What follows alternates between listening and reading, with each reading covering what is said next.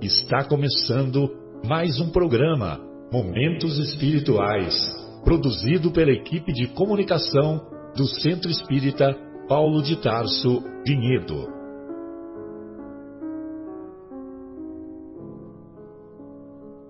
Se guardas contigo o estigma do sofrimento, indagando pela solução dos velhos problemas do ser e da dor, se percebes a nuvem que prenuncia a tormenta e o vórtice traiçoeiro das ondas em que navegas, vem conosco, estudemos a rota de nossa multimilenar romagem no tempo, para sentirmos o calor da flama de nosso próprio espírito a palpitar e morredouro na eternidade, e acendendo o lume da esperança, perceberemos juntos em exaltação de alegria que Deus, o Pai de infinita bondade, nos traçou a divina destinação para além das estrelas.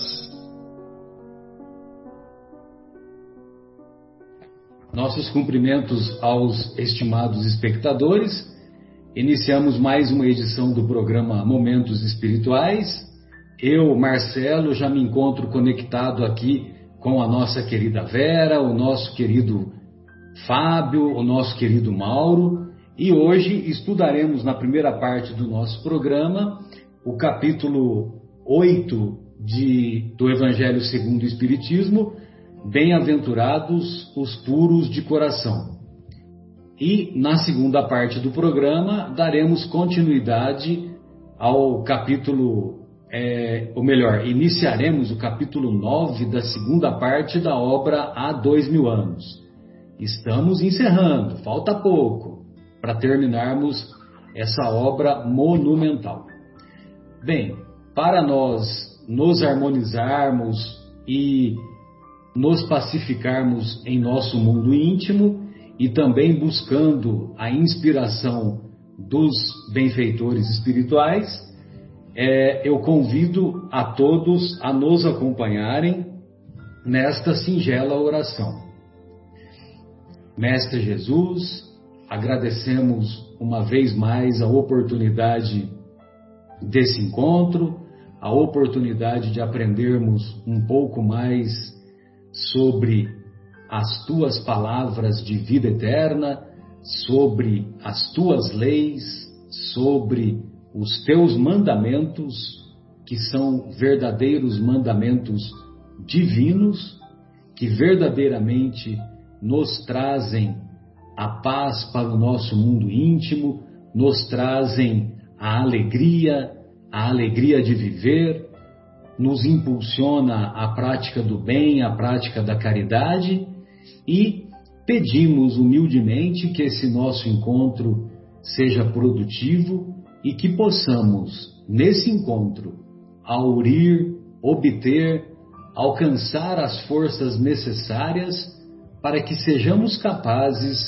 de superar as nossas deficiências, as nossas dificuldades, tanto no campo intelectual quanto no campo das virtudes morais.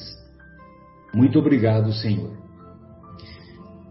Muito bom, então nós vamos é, falar sobre o capítulo oitavo de O Evangelho segundo o Espiritismo. E nesse capítulo oitavo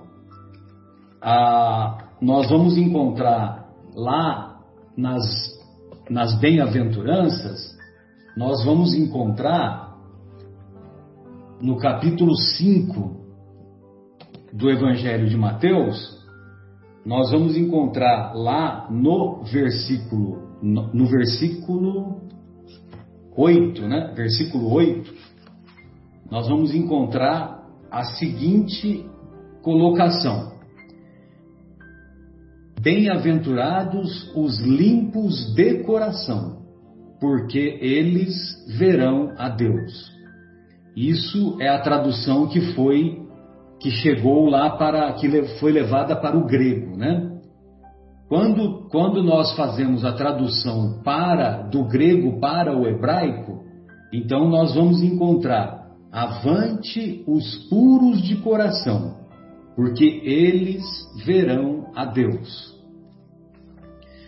E nessa obra aqui do O Sermão do Monte, do professor Severino Celestino da Silva, o professor faz uma, um comentário assim que eu achei muito oportuno, né?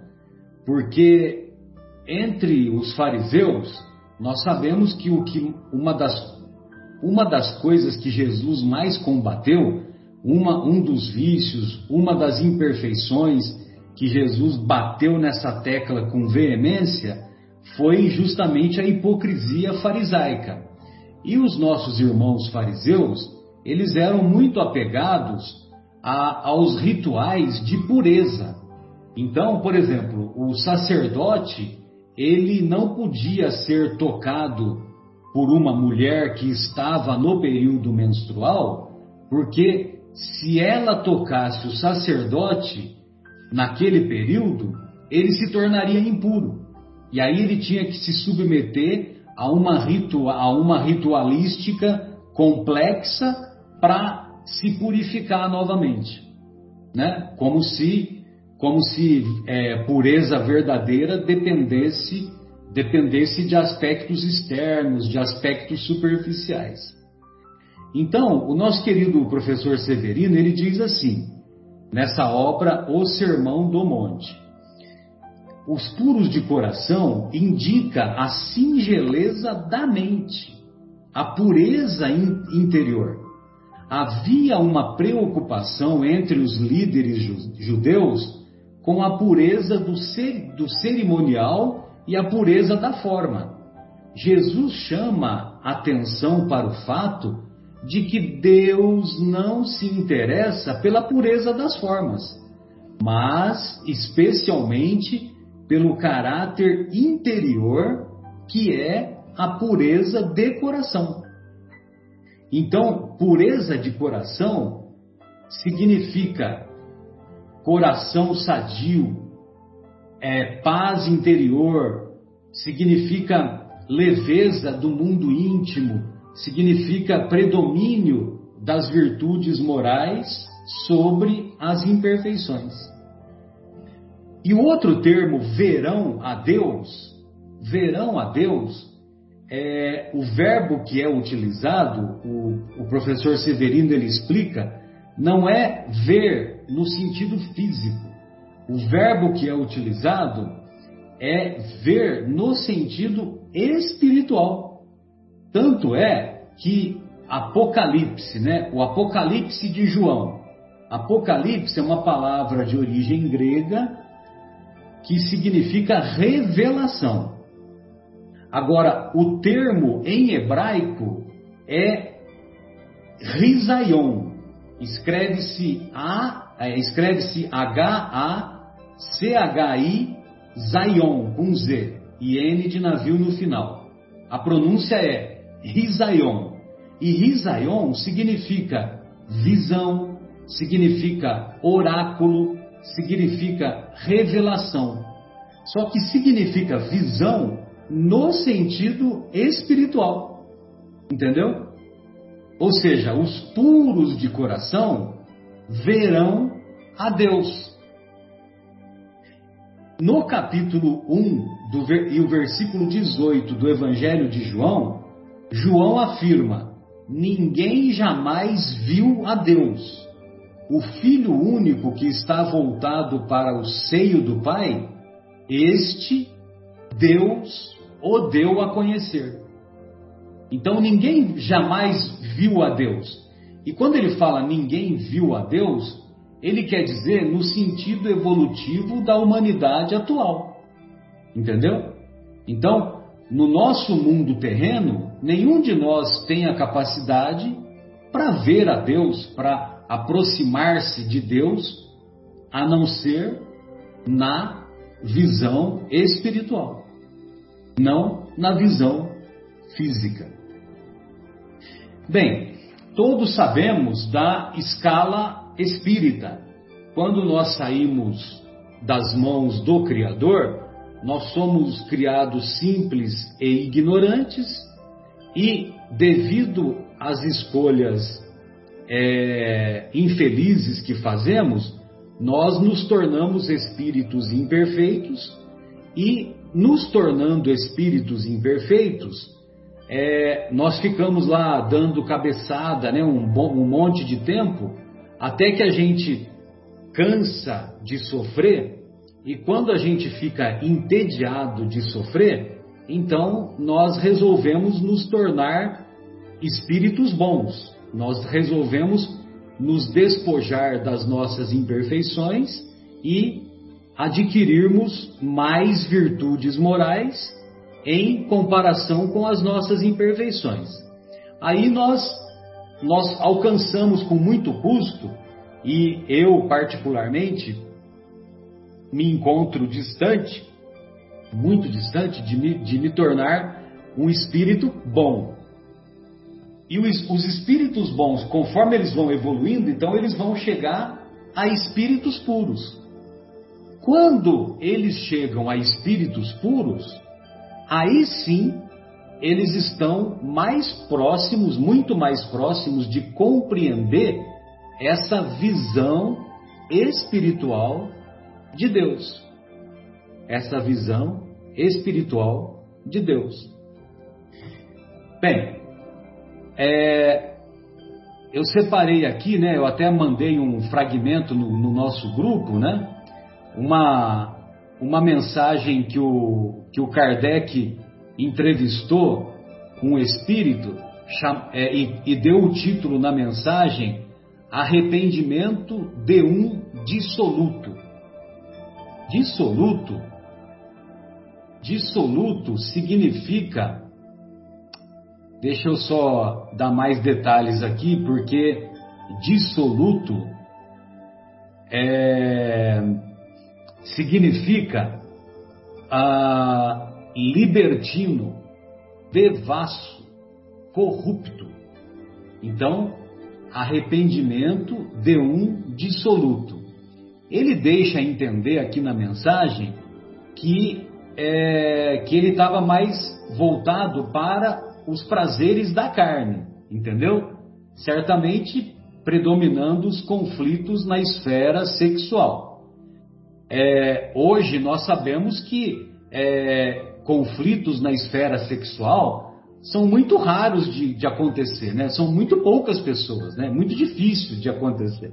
Lógico, né? Estou ironizando, né? Que é muito mais frequente do que a gente imagina, né? É, mas aí, lá em 1862, esse espírito, ele diz assim: eu só vou ler um trechinho e convidar os estimados espectadores a lerem a mensagem inteira, que se encontra na obra O Céu e o Inferno, na segunda parte, capítulo 4, e na mensagem cujo título é Arrependimento de um dissoluto, de um libertino, de um corrupto. Sou presentemente menos desgraçado, pois não sinto mais a cadeia que me prendia ao meu corpo. Estou, enfim, livre, mas não realizei a expiação. Devo reparar o tempo perdido se não quiser ver prolongar meus sofrimentos. Deus, assim o espero, verá meu arrependimento sincero e me concederá seu perdão. Orai ainda por mim, suplico-vos. Homens, meus irmãos, vivi só para mim. Hoje expio isso e sofro. Que Deus vos conceda a graça de evitar os espinhos em que me dilacero.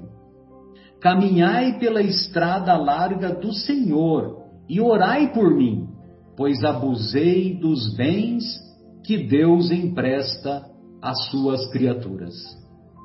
Então, é uma mensagem belíssima que já, já, já deixa assim subentendido que o simples arrependimento sincero já melhora demais o mundo íntimo, mas não é suficiente.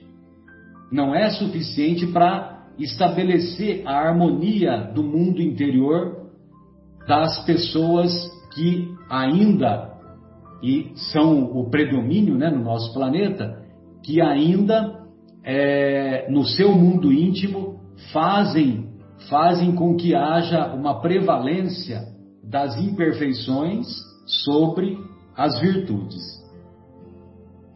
Lá no finalzinho, no finalzinho da mensagem, e aí essa mensagem é, já é uma mensagem que o guia espiritual do médium que deu a, a mensagem desse arrependimento, o guia espiritual é que ele é, ele dá uma receitinha aqui que vale a pena é, vale a pena nós fazermos uma pequena reflexão.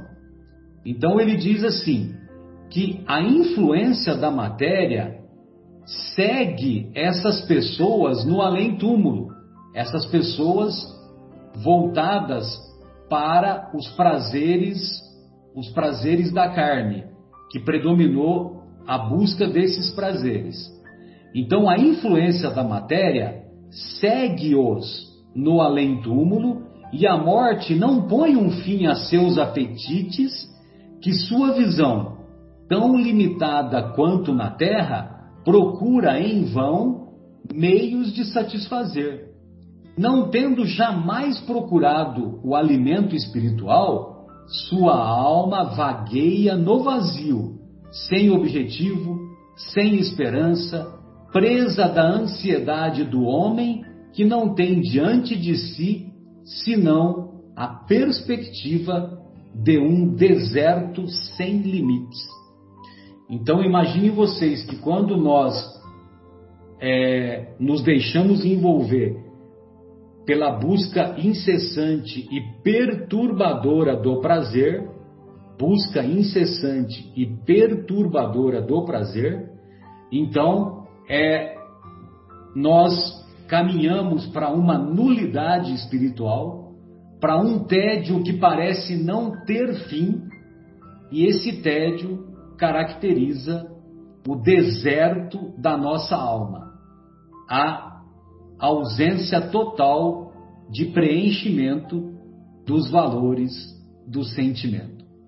Então vale a pena desde já nós nos esforçarmos, pelo menos nos esforçarmos para buscar esse preenchimento espiritual, para fugir desse deserto que nos aguarda se nos deixarmos envolver por esses sentimentos dos prazeres, do predomínio dos prazeres da carne, que são, vamos dizer assim, sentimentos que são sentimentos menos felizes e os vermes e as ferrugens, esses, esses são consumidos.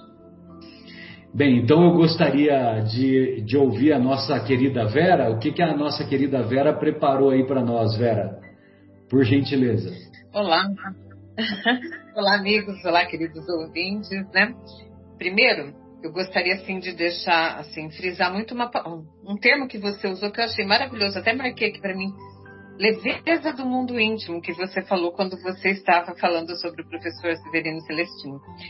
Leveza do mundo íntimo, olha que coisa linda que reflete justamente o tema que nós vamos ah, ver hoje, né? Que é a pureza de coração.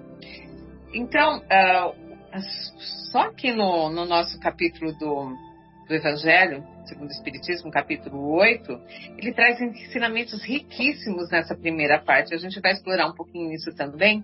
Mas primeiro quero começar aqui, onde, ela, onde Kardec nos fala que a pureza do coração é inseparável da simplicidade e da humildade. Né? E o que, que será que é ser simples e humilde? É, normalmente a gente coloca isso na parte exterior nossa, mas não é somente na parte exterior. Né? Jesus, quando nos fala aqui, ele sempre nos fala, ele traz um ensinamento diferente, mas vamos abordar isso aqui. Deixa só eu começar aqui, né? Porque ainda estamos trabalhando o Sermão do Monte. Né? É um trechinho do Sermão do Monte, né? Que é a essência máxima dos ensinamentos de Jesus, é um resumo. Né? É, ele traz para nós esse padrão de conduta a seguirmos.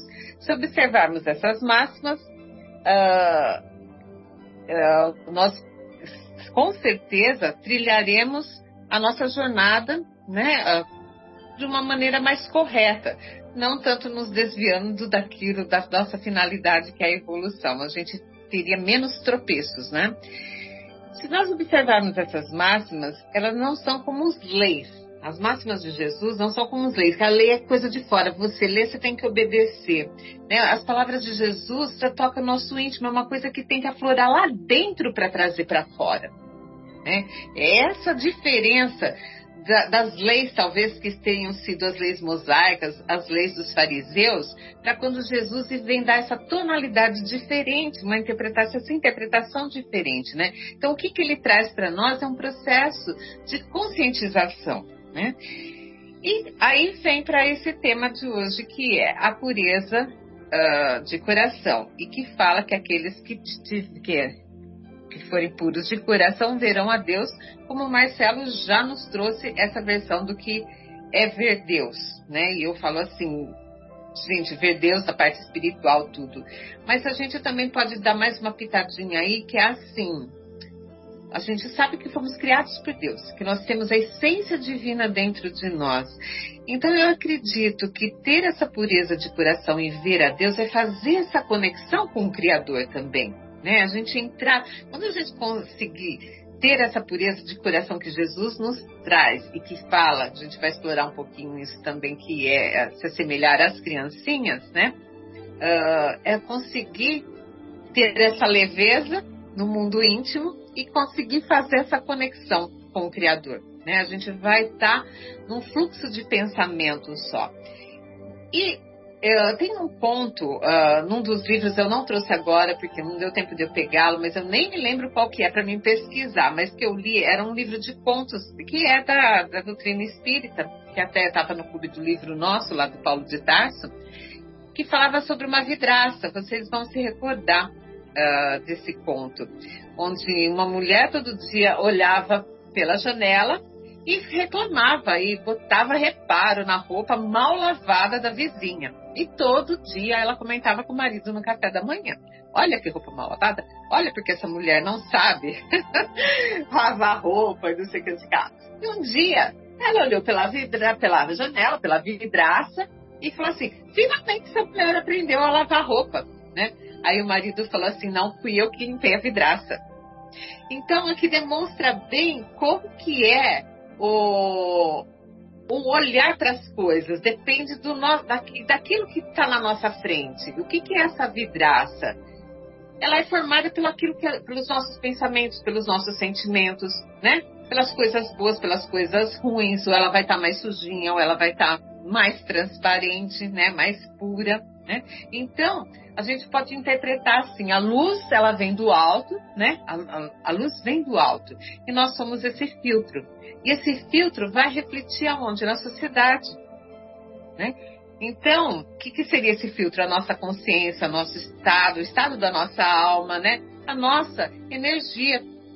Então a luz passa, vem por no... a luz vem do alto, passa e reflete na sociedade. Por isso que a gente tem que buscar essa pureza de coração que Jesus nos fala. E aqui alguns dos amigos já em algum programa já leu uma mensagem de Jesus no lar.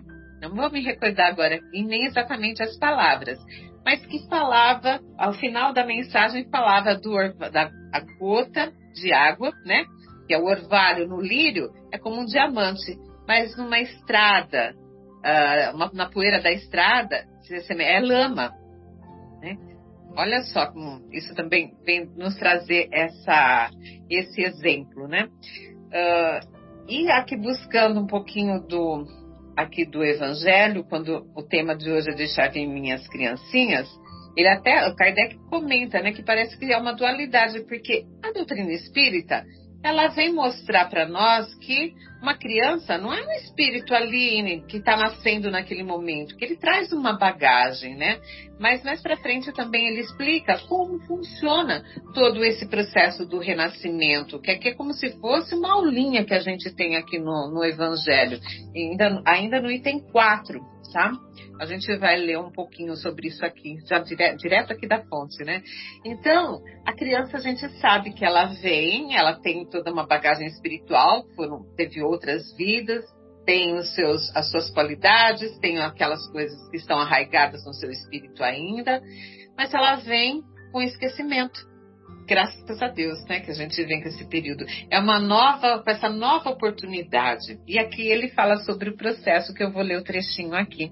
Então ele fala assim, né, num parágrafo aqui, aliás, é preciso que a atividade do princípio inteligente seja proporcional à fraqueza do corpo, que não poderia resistir a uma atividade muito grande do espírito, assim como vemos nas crianças precoces. Então, enquanto é criança, não pode aflorar o espírito né, toda a sua performance. Né? Ela tem que vir devagarinho, se acoplando a essa nova vida, ao desenvolvimento do corpo físico também, né? E ele continua aqui. É por isso que na proximidade da encarnação, o espírito, entrando em perturbação, perde pouco a pouco a consciência de si mesmo. Ah lá, é o processo lá no plano espiritual ainda, né? Ficando durante um certo período numa espécie de sono, durante o qual todas as suas capacidades permanecem adormecidas. Esse estado transitório é necessário para dar ao espírito um novo ponto de partida e fazê-lo esquecer em sua nova existência terrena as coisas que pudessem atrapalhá-lo. Entretanto, seu passado reage sobre ele e, desse modo, renasce para uma vida maior, mais forte moral e intelectualmente, sustentado e acompanhado pela intuição que conserva da experiência adquirida. Então, quando nós reencarnamos, é como se fosse uma página em branco da nossa existência, né? da nossa existência eterna. É uma nova oportunidade de você escrever sua vida novamente.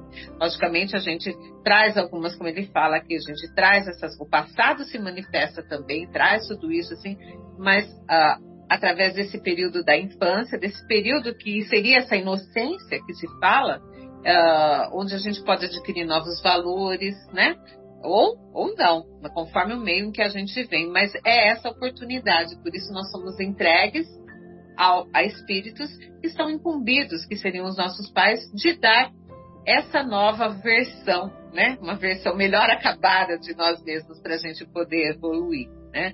Mas não que, uh, apesar das palavras de Jesus, ele, ele ainda ele fala que se assemelhem. Ele não fala que seja como uma criança, mas que se assemelhem a ela, quer dizer, em atitudes, que é voltando para essa pureza de coração, da simplicidade e humildade. A criança fala as coisas sem pensar. Ela fala o que ela sente. Agora, difícil, né, nós adultos, falarmos o que nós sentimos, porque a gente sente tanta coisa, mas tanta coisa que nem sempre são coisas boas, né? Mas, se nós estamos trabalhando a nossa evolução, nós trabalhamos esse sentimento. Esse sentimento, essa sensação nossa, essa emoção, ela também vai se modificar e vai cada vez ficando mais depurada, mais pura que é essa a nossa finalidade quando nós buscamos uma religião, né? Quando nós buscamos uma nova filosofia de vida, né? A gente sempre procurar melhorar, porque forçosamente a gente percebe que o mundo atual está nos empurrando essas buscas hoje em dia. Quantas pessoas hoje em dia com problemas aí de depressão, tudo e buscando, né? Uh, a depressão, a ansiedade, eu sou uma pessoa também muito ansiosa, estou buscando, né, apaziguar um pouco o meu coração, não ser atirada a tantas coisas assim, essa, essa coisa que acaba ah, desestruturando a, o nosso ser, né, e trazendo tanto desequilíbrio, então a gente fica buscando através de algumas, uh, através da prece, da oração, da compreensão do meu verdadeiro papel aqui, e o Espiritismo em relação a isso é uma bênção, é uma bênção porque ele explica para nós o que, que é a vida, o que, que é esse momento presente, como a gente deve encarar as dificuldades da vida e como, através aqui dos próprios ensinamentos de Jesus, que ele sempre, uh, nesses três anos em que a gente vê ele dando esses ensinamentos, ele é o exemplo de simplicidade e humildade, que nunca uh, subiu num palanque e tentou se aparecer com palavras uh, difíceis de entendimento, não. Ele sempre desceu ao nível do povo que estava ali ouvindo ele, dando exemplos do cotidiano da vida daquela, daquelas pessoas, porque o que ele queria era que as pessoas entendessem, que as pessoas assimilassem da melhor forma possível esses ensinamentos dele. Então, ele trouxe realmente esse exemplo de simplicidade e de humildade. Então, isso não é uma coisa exterior para fora, da maneira, logicamente, que o fora vai refletir aquilo que a gente é dentro. Porque tem muita gente que se passa de simples e humilde, mas é orgulhoso, ainda tem muito orgulho. Tem muita gente em situação assim difícil, né, de extrema pobreza, mas que é orgulhoso. E que provavelmente vem nessa situação para tentar derrubar é, é, essa, essa coisa que ainda vive dentro dele, né? E ele tem que vencer isso. Então, uh, eu acho que a, a lição primordial é a gente buscar essa simplicidade e humildade no nosso coração, na maneira da gente ser e pensar internamente. Aí sim refletir para o nosso exterior, né? Então acho que era isso, Marcelo, que eu tinha para falar aqui aos amigos. Maravilha. Bem lembrado aí, né? Essa a importância de tudo começar pela simplicidade e humildade. Muito bom. Ô Mauro, gostaria de ouvi-lo, querido. É, deixai vir a mim as criancinhas. Num determinado momento, Jesus fala isso né, para os, os seus discípulos. E, curiosamente, segundo as tradições orais do cristianismo primitivo, é, a criança que foi que Jesus pegou e colocou no colo, mais tarde foi um grande pregador do Evangelho, Inácio de Antioquia. Pois não, gostaria de ouvi-lo, Mauro. Boa tarde, meus queridos. Uma alegria estar de volta. Ô Marcelo, eu, eu queria falar um pouquinho sobre as criancinhas, mas eu vou deixar para o fim também. Sem é, problema. Aliás, é, eu, eu, quando estava relendo esse capítulo para me preparar um pouco para falar com vocês, aí eu comecei a pensar na doutrina espírita a gente sempre fala da importância da reforma íntima, né? Que quando a gente fizer a reforma íntima, é que a gente vai começar a estar, digamos assim, mais próximos de Deus, né? E aí, eu, aí a gente chega à conclusão que essa reforma íntima é a pureza do coração. Quando a gente purificar o coração, a gente vai, porque eu acho que a pureza do coração é um resumo de tudo que a gente tem que fazer. Então, eu acho tão importante essa parte do Sermão da Montanha, não diria que é a mais importante, porque tudo que Jesus falou é importante e vale para toda a eternidade, né? Mas a pureza do coração, eu acho que, no meu entendimento, é uma coisa como se fosse um. O Sermão da Montanha é um resumo de tudo o que Jesus nos trouxe, né? E eu acredito que a pureza do coração acaba sendo também um resumo do Sermão da Montanha, porque ali está embutido tudo o que a gente precisa fazer. Então, retomando até eh, o que o Marcelo falou logo no início, que está lá em Mateus capítulo 5, versículo 8, Bem-aventurados puros de coração, porque eles verão Deus. Marcelo deu uma interpretação muito legal do que é o verão a Deus. E eu queria dar uma complementada, que eu acho que esse verão a Deus, como o Marcelo já disse, não é no sentido de enxergar a Deus, né? Mas de a gente se aproximar a Deus, de a gente compreender Deus. E aí eu fiz algumas anotações a esse respeito. Se a gente pegar o livro dos Espíritos, Logo lá no início, na questão 11, tem uma pergunta que diz assim: Será um dia dado ao homem compreender o mistério da divindade? E aí o Espírito da Verdade responde assim: Quando seu espírito não estiver mais obscurecido pela matéria, e quando pela perfeição se houver aproximado de Deus, vê-lo-á e compreenderá no sentido de compreender a, a inferioridade do homem que permite a gente estar próximo da, da intimidade de Deus. Então, o próprio, o, o próprio Espírito da, da Verdade, que fala que quando a gente não estiver mais obscurecido pela matéria e, e pela perfeição nós nos aproximarmos de Deus, a gente vai vê-lo e compreendê-lo. Então eu acho isso de uma profundidade muito grande para a nossa reforma, né? Nós temos que ser puros para podermos chegar perto de Deus e poder compreender toda a sua toda a sua amplitude, a sua intimidade. Então veja que eh, nessa resposta o Espírito da Verdade fala em a gente não estar obscurecido pela matéria. Quando a gente fala não está obscurecido pela matéria, como Kardec coloca logo no início, e a Vera também colocou aí, é no sentido de, de a gente ser humilde, porque quando a gente tira a materialidade dos nossos olhos, a gente passa a ter uma atitude de humildade perante as coisas, né? Somos todos iguais, ou pelo menos deveríamos ser, né? E isso é isso e está embutido nisso, né? A nossa luta contra o nosso orgulho e nosso egoísmo contra as nossas vaidades. Então, quando a gente fizer tudo isso, que é, é muito fácil, aliás, né, Marcelo? Como você disse logo no início, né? A gente vai ser puro de coração. Então, a gente tem uma jornada bastante bastante grande, né? Bastante intensa pela nossa frente. Tem uma outra questão também que eu anotei que está lá no livro dos Espíritos, é a questão 244, né? que, como a gente está falando de ver Deus, né? A pergunta é o seguinte: os espíritos veem a Deus? E a resposta do Espírito da Verdade fala assim: só os superiores o veem e o compreendem. Os inferiores, aí somos nós, né? Os inferiores o sentem e o adivinham. Ou seja, nós, como somos eh, inferiores ainda, temos toda aquela caminhada, né? A gente percebe Deus, né? Ou a gente adivinha Deus.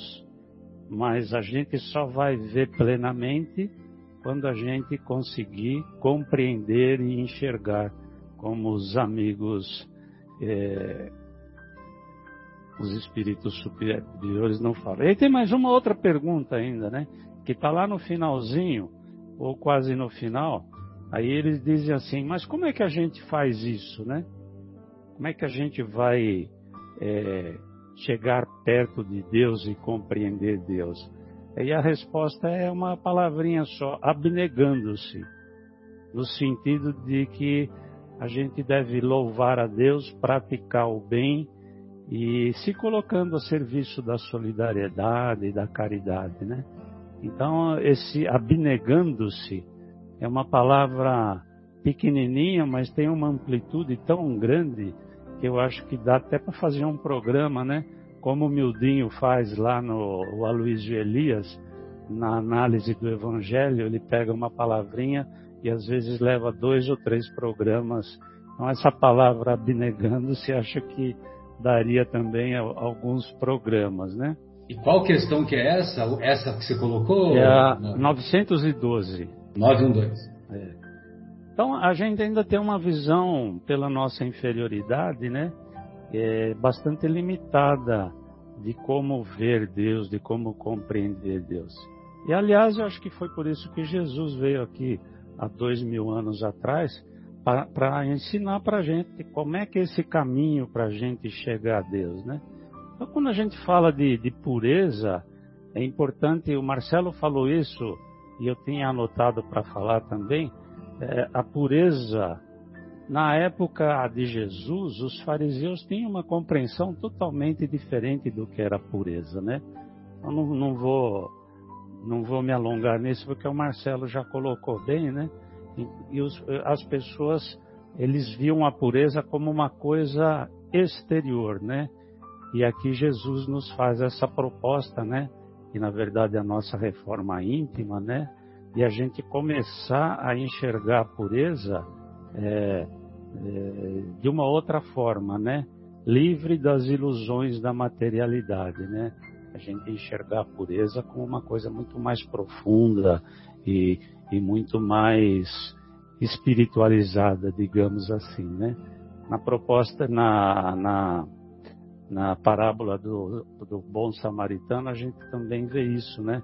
A questão da pureza, que as pessoas se desviavam daquela pessoa que estava doente, ensanguentada, para não se contaminar. Então, Principalmente o sacerdote e o levita, né? Isso, exatamente. Então, é, a gente vai se purificar de coração quando a gente deixar florescer aqueles sentimentos que a gente sabe quais são, né? Às vezes a gente finge que não sabe quais são aqueles sentimentos que nos levam a Deus, mas no íntimo a gente sabe quais são os sentimentos que nos levam a Deus. O, o, aliás, o Emmanuel coloca, tem uma frase do Emmanuel que eu, eu anotei aqui porque eu acho importante, mas eu não sei de onde que é. é eu tenho algumas frases anotadas e, e aí eu dei uma falhada, não sei de onde é. Mas ele diz assim, que Jesus sabia encontrar a pureza em todas as criaturas e situações. Então nós devemos ver a essência e não as aparências. Então quando a gente conseguir fazer isso, tem uma outra, uma outra frase também. Hoje eu estou cheio de anotação aqui. Tem uma outra frase que eu também não sei de onde é. Eu acho que é do, do livro Religião dos Espíritos ou do Consolador que, que diz assim: Jesus enxergava em todos a possibilidade da renovação espiritual. Ou seja, ele enxerga em nós essa possibilidade de a gente se renovar. E, e ele trabalhou para isso. Aliás, foi talvez o principal motivo dele ter vindo ao nosso planeta foi nos mostrar, e todo o trabalho que ele fez foi para nos mostrar como é que a gente faz essa renovação espiritual. É, então ele, ele via e vê na gente, em todos nós, essa divindade que está latente, como acho que uma vez já ouvi o Marcelo falando isso e eu gravei que eu achei muito legal, que nós temos uma sementinha plantada em nosso coração, né? Então, aliás, a, a gente acha que tem duas sementes no nosso coração, né? Nós temos a, a semente da divindade, né? A semente da bondade, mas nós também temos gravado todas as nossas falhas do passado, todos os nossos erros, todas as nossas maldades. Então essas duas sementinhas estão lá no, no nosso coração e a gente tem que fazer frutificar a boa sementinha, né? Então é, é isso que Jesus veio nos mostrar. Ele sabe que a gente tem essa divindade, essa chama divina lá no, no nosso coração. Então, a gente tem que regar essa parte, né?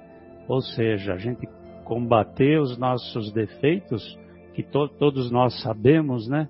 Eu sempre digo que lá no passado as pessoas não tinham muita noção do que era certo e errado, né?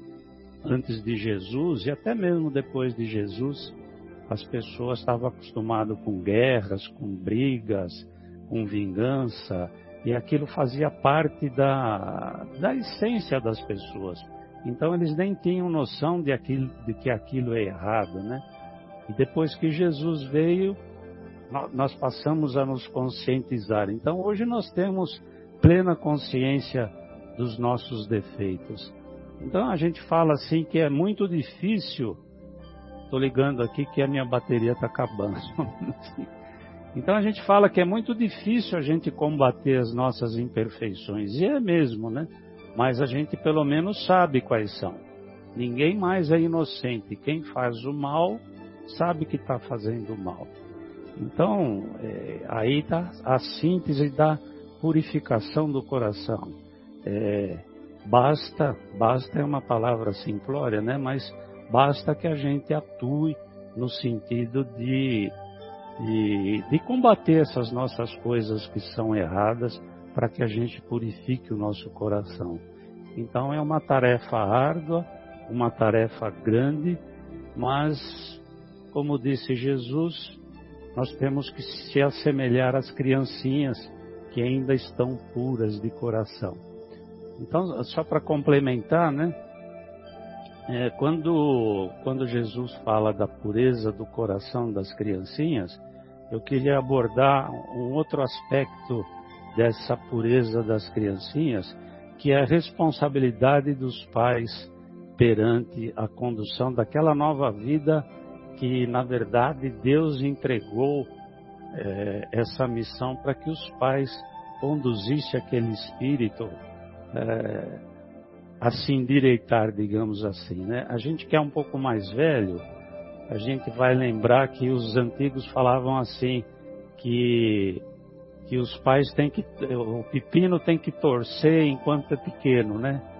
Então, o, o, eu acho que, apesar de a criança é, ser inocente, mas de vez em quando Deus permite que essas crianças dê assim lampejos das, dos seus erros passados para que os pais percebam e corrijam.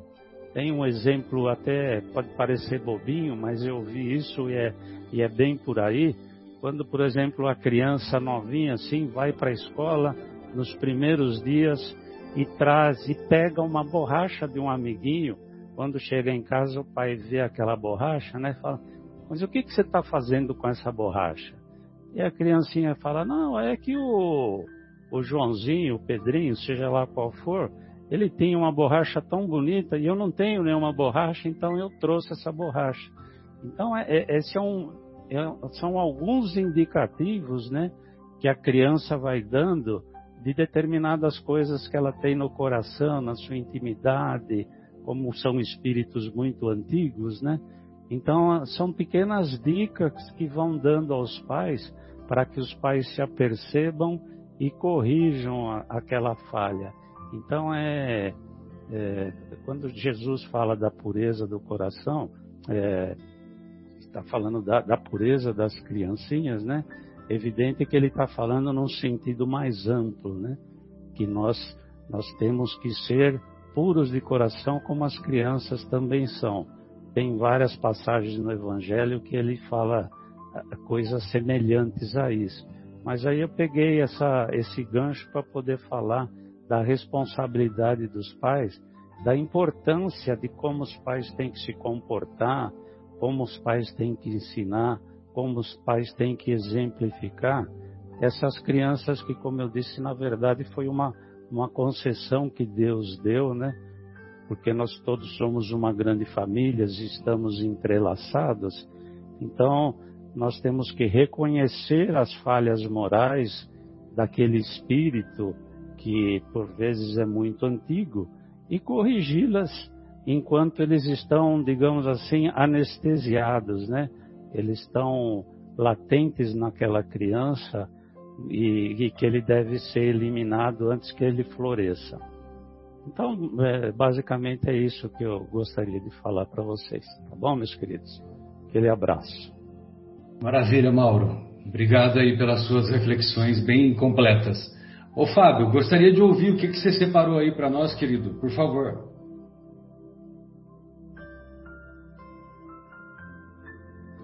Habilita o, habilita o microfone aí, Fábio, por favor. Tá bom. É, tem uma pergunta no livro dos Espíritos, a número 18, que fala assim, ó. Penetrará o homem um dia o mistério das coisas que lhe são ocultas?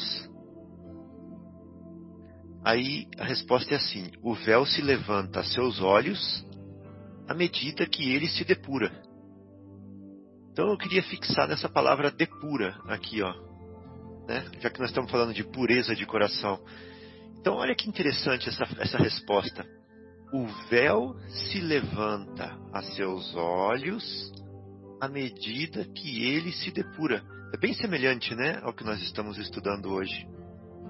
Então parece que essa depuração ou depuramento é, ela faz levantar um véu. É, parece que as impurezas, parece que as sujeiras, que as máculas, que as manchas impedem a, a visão, né? E os, os amigos já falaram, né? Eu não preciso ficar repetindo que, é, que essa visão se dá através do coração, essa visão de Deus. E aí por isso eu trouxe que a etimologia, né, da palavra é que vem do grego coração, né, que vem do grego cardia, que o radical é cara ou cora. E que significa, olhando lá no dicionário, órgão físico, que é simbolicamente o centro da vida física, mas também ainda simbolicamente o centro e o lugar da vida espiritual. Olha que interessante isso. Está lá no dicionário. Centro da vida espiritual também, coração. Então quer dizer que Jesus utilizou desse símbolo, que já é provavelmente muito antigo, né, que o coração é o centro da vida espiritual, para dizer que lá no âmago do espírito é onde nós vamos ver Deus. E interessante que Jesus falava assim: Eu e o Pai somos um. Né? Então a pergunta é: Jesus vê Deus? né? Se ele se ele fala que ele e o Pai são um, é mais do que ver. Né? Ele está com, está em Deus. Ou seja, a vontade dele não é que ele obedece à vontade de Deus, é que a vontade dele é a mesma de Deus. Quando ele estava encarnado, aí é diferente. Persona, né? O corpo, ele quer, ele quer resistir. Então ele fala: afasta de mim esse cálice.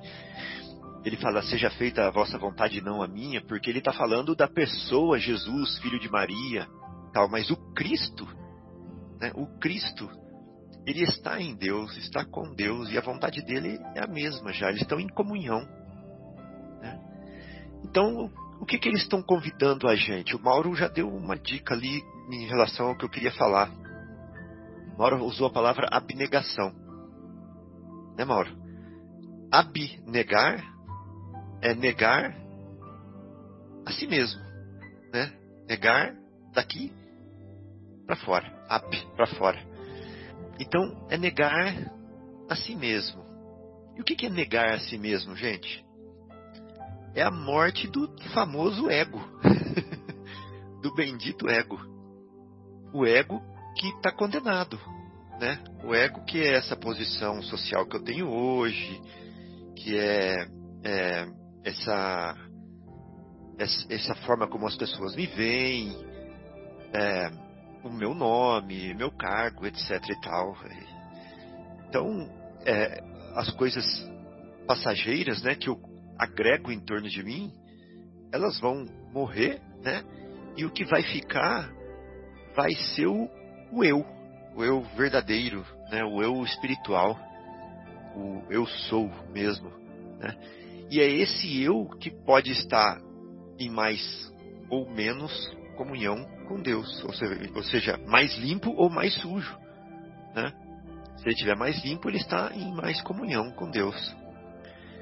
Então, é, esse é o, a, acho que a reflexão principal que nós então temos que buscar nos limpar das coisas do ego e ganhar, conquistar valores do eu profundo, do que é imortal, do que é espiritual. Né? Então era só essa, esse comentáriozinho que eu queria colocar aí. O Fábio, e para confirmar isso que você está falando, nós vamos encontrar lá na, na mensagem do Paulo Apóstolo, na pergunta 1009 de O Livro dos Espíritos, assim as penas impostas jamais o são por toda a eternidade? Aí, olha só, essa pergunta é tão importante que o Kardec separou uma resposta do Santo Agostinho uma do Lamené, outra do Platão, outra de Paulo Apóstolo, e, depois vem um comentário do próprio Kardec. Mas é na questão, na, na resposta do Paulo, ele diz assim: Qual é a pergunta mesmo, Marcelo? Qual é a pergunta mesmo? 1009. Não, o, o, o você pode a repetir? Pergunta a pergunta é assim: assim, porque é continuação da 1008, né? Assim, as penas impostas jamais o são por toda a eternidade? Ah, sim. sim. Né? Que é aquela história, né, de que se você foi bom, você vai para o céu. Se você foi mal, vai para o inferno e nunca vai sair de lá, entendeu? Que é aquela questão da eternidade das penas, né? Então aí o Paulo, ele responde assim: gravitar para a unidade divina. Uhum. Eis o fim da humanidade. Uhum. Você pega o átomo, os elétrons não gravitam em torno do núcleo do átomo, uhum. é, a gravitação, o, os planetas não gravitam em torno do, da estrela principal, né? no caso é o nosso Sol. Os sóis não gravitam em torno da, do centro da galáxia e assim por diante, né? Uhum. É, então ele diz: gravitar para a unidade divina. Eis o fim da humanidade. Para atingi-lo, três coisas são necessárias: a justiça, o amor e a ciência. Três coisas lhe são impostas, é, opostas, opostas e contrárias. Olha só, opostas e contrárias: a ignorância, o ódio e a injustiça. Então, quer dizer, quando nós nos esforçamos para agir de maneira justa, de maneira correta, quando nós colocamos amor em nossas ações, quando nós estamos ao lado do conhecimento, da ciência, então nós estamos gravitando para a unidade divina. E cada vez mais vamos nos aproximar da, da, dessa unidade divina. E teremos uma visão cada vez mais ampla, cada vez mais alargada, mais clara, e por isso teremos essa visão espiritual de Deus. Tem uma outra coisinha que eu gostaria de, de, de falar para vocês, que é lá na questão 165 do Livro dos Espíritos. Kardec perguntou para os benfeitores, né? Ele perguntou assim: o conhecimento do Espiritismo exerce alguma influência sobre a duração mais ou menos longa da perturbação que se segue após a morte do corpo físico?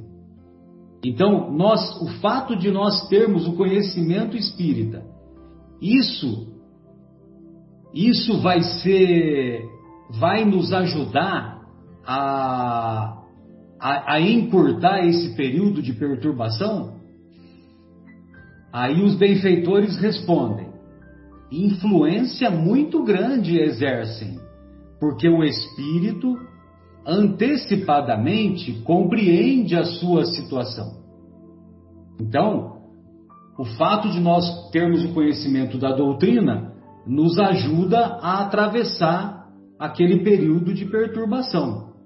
Ou seja, quando nós acordarmos, formos colocar o chinelo e o pé atravessar o chinelo, é porque nós não estamos mais no nosso corpinho, né? E, e aí, nós pelo menos teremos o bom senso de fazermos uma prece e pedir socorro para que pelo menos venha um tal de Clarencio nos ajudar, né? É ou não é? É, com certeza. Mas, continua os benfeitores, né? Mas a prática do bem e a consciência pura são o que maior influência exercem. Prática do bem. A prática do bem e a consciência pura. Entendeu? Que é a mesma coisa de coração puro. Exatamente. Então é isso é que vai que vai ter uma influência ainda maior. O conhecimento da doutrina ajuda, mas precisamos ter a prática do bem baseada no amor, no perdão, nas virtudes morais, e certamente isso vai fazer com que o nosso coração seja, vamos dizer assim, mais limpo, mais cristalino. É, alguém gostaria de acrescentar mais alguma coisa? Mais alguma reflexão? Beleza, beleza. Ah, aquela historinha que a Vera contou, viu, Vera? A da, da vidraça lá, né? Da vidraça fosca. Então, eu me lembrei da, da questão 886, como Jesus entendia a caridade a seu tempo. Benevolência para com todos, indulgência com as imperfeições alheias e perdão das ofensas, né? Então, o indulgência com as imperfeições alheias foi o que faltou para a mulher nessa história, né? Ou seja, ter um olhar doce com as imperfeições dos outros, né? Não um olhar amargo, um olhar severo, um, um olhar de dureza, né? Isso aí. Muito bom. Bem, amigos, então encerramos a primeira parte do nosso programa e retornaremos em seguida com a continuação da obra há dois mil anos. Até já.